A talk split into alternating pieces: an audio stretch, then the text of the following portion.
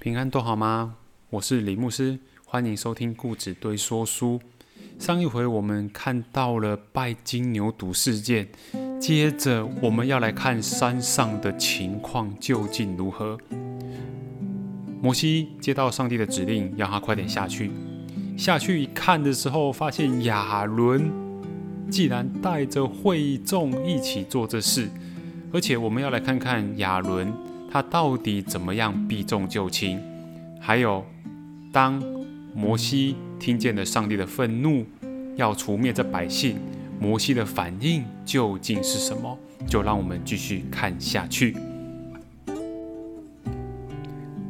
百姓们主要看见摩西在山上迟迟不肯下来，也不晓得山上的摩西究竟发生了什么事情，于是就跟摩西的兄弟亚伦说：“哎，他那个吼带领我们出埃及的那一位，他究竟在哪里呀？哈，来吧，我们就来造一个神明，好在我们前面引路。”人的软弱就在此彰显出来。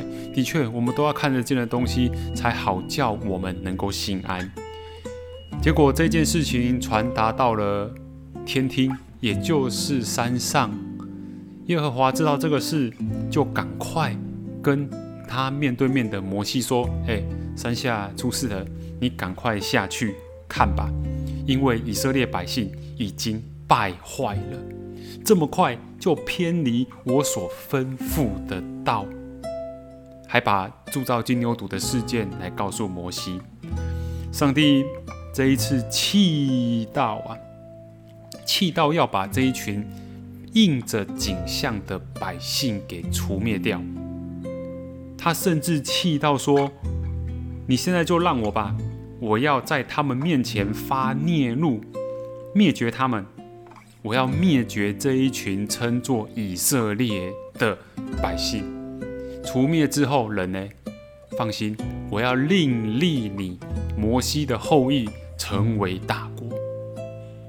一听见这样的消息，摩西的反应究竟是什么？我们先来想一想，兄姐们，你的反应会如何呢？假设你今天是摩西，你带领的百姓。一直向你发怨言，什么事情都要跟你摸摸，没水喝摸摸，没得吃摸摸，然后吃的不够好摸摸，什么东西都要跟你念一念。应着景象的百姓们向摩西在抱怨：如果换做今天是你呢？要带领公司的员工也好，带领家人信主也好，若我们发现这是吃力不讨好的工作，我们一听见。这一群悖逆的百姓，不听话的孩子也好，员工也好，终于要受处罚了，终于要被灭绝了，你的心情会如何呢？你会怎么看待这件事呢？摩西在这边提供了一个很不一样的角度，他竟然替这一群百姓来代求，讲白了就是替百姓求情。嗯听到这，会不会觉得这摩西人也太好了吧？这明明是千载难逢的好机会耶！这一群看起来很讨厌的人，终于要被上帝处罚了。而且不止如此，以后不再有以色列民跟以色列国了。上帝说要另立我的后代成为大国。哎，我记得以色列是咱们先祖雅各的另一个名字啊，与神摔跤的意思。哎，今天他们不再称以色列人，要叫做哎摩西的后代，叫摩西人好了。对他们今天要叫摩西人了耶，以后建立就叫摩西国了耶。这是不是一件可喜可贺的事情啊？快点快点，选我选我，今天就让我来承接这个大国的福分吧。摩西并没有这么想，他反而抓准了上帝。跟他的先祖亚伯拉罕有立约的关系，用这一点来跟上帝说情。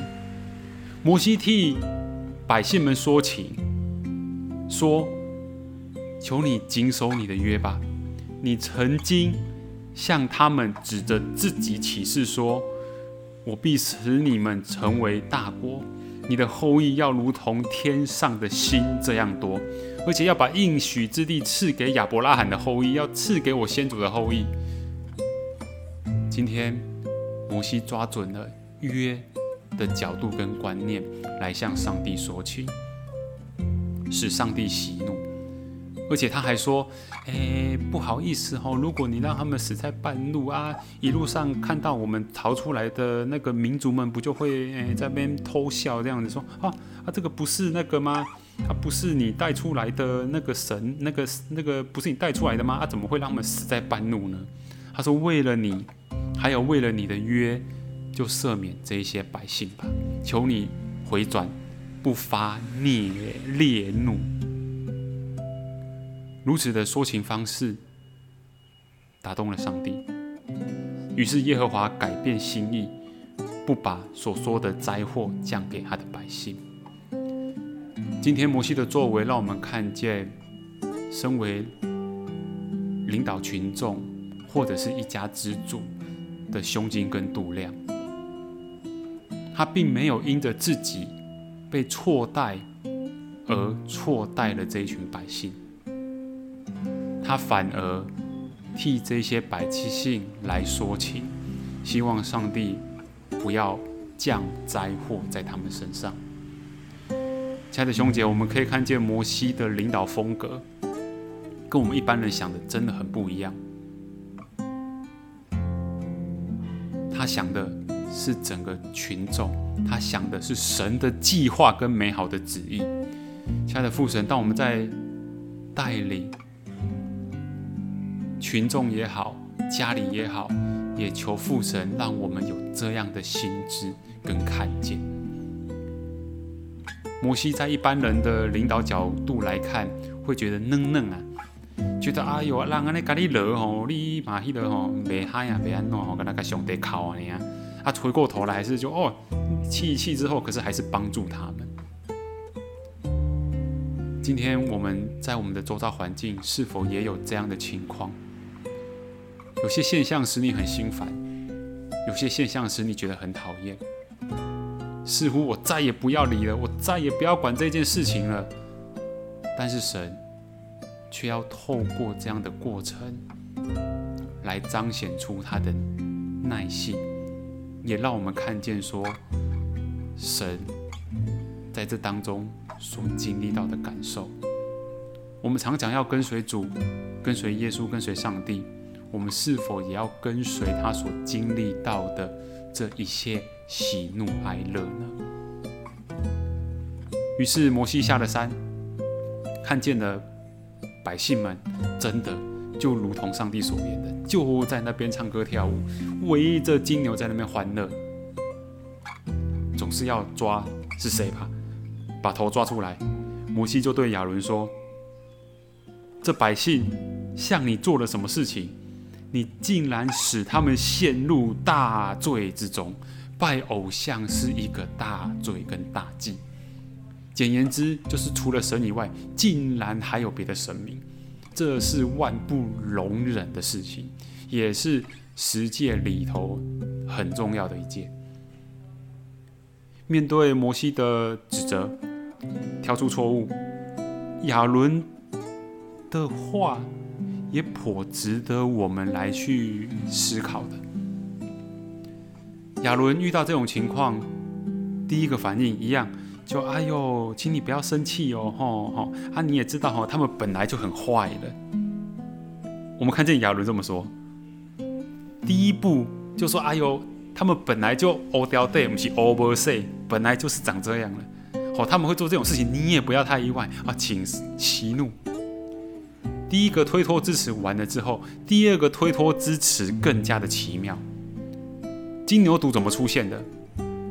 我们可以看见上一集有提到说，呃，需要锻造，需要生火，需要淬炼，然后之后还要细细的雕琢。总之是需要花非常非常多的工才能够生出一头金牛犊。可是在这边，亚伦却避重就轻，他却跟摩西说。哎，说这个哈啊，我也不晓得为什么呢。就百姓们跟我说，凡有金环的就摘下来，就大家摘一摘，摘完之后聚集成一堆，他们就给了我。我把金环扔在火中，这牛肚就出来了耶！明明要经历千辛万苦才做得到的事情，竟然被亚伦说的好像变魔术一样。我这东西丢进去，呜，啊，这东西就出来了。他有这么厉害的那个火堆，也介绍给我们认识一下好了。今天我要打金子，我也不用，我只要想一想，丢进去，他就他他自己就出来了。可以看见，这是一个很明确的避重就轻。亚伦的反应也可以让我们看见一个现象：当我们犯错的时候，我们第一件事情一定会想办法脱罪。但是脱罪的方式并不是否认他，觉得我只是无辜的受害者。脱罪的方式应该是检视自己参与多深，是否是关键人物，是否是其中一环。坦诚才是脱罪最好的方式。今天山下出事了。金牛犊事件下集，我们就看见这两个重点。第一个是摩西如何替以色列百姓求情，使上帝息怒；第二个就是看见亚伦在遇到子儿难的时候，他的反应是什么，值得我们敬戒。愿神帮助我们，也祝福各位能够从圣经的话语得着力量，得着生活的经验。我们期待再相逢。